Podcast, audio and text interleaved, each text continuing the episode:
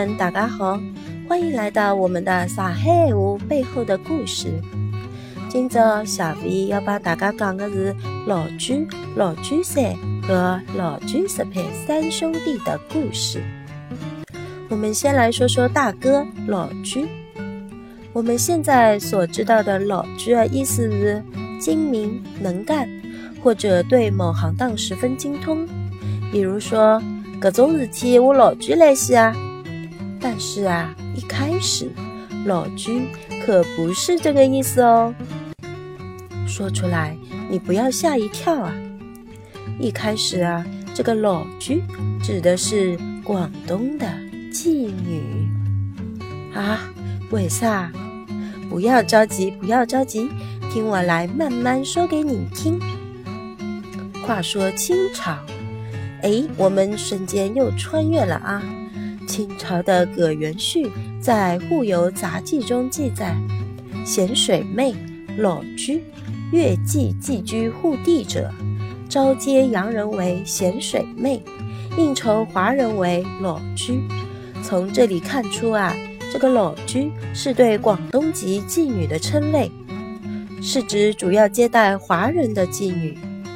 裸居一词来源于广东话，因为举和妓在广东话中发音相近，因此老居就是老妓的讹传。上海开埠之初，由于粤语和沪语无法相通，来沪的广东妓女主要以广东人为接待对象。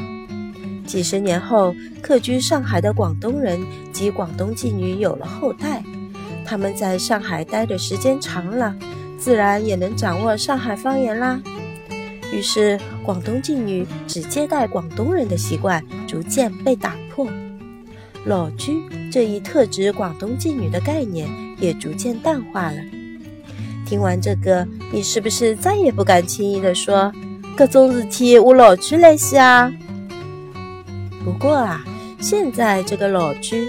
主要还是指精通某行业或者某行当的人啦，所以也不用太紧张啊。好，接下来我们来讲讲老二老居三。说到这个老居三，我们要请出孔老夫子啦。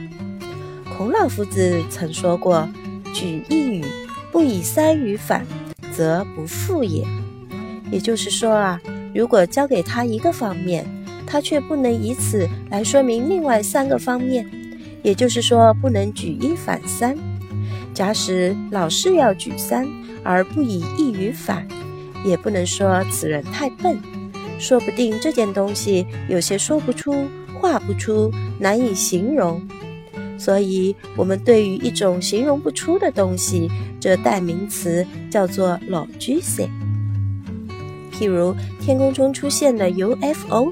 谁都不知道它的真相，大家就会讲：“搿只老居噻，不晓得到底是啥么子。”不过现在我们比较熟悉的用法，还是那些有些莫名的、难以名状的东西，我们用老居噻来表示。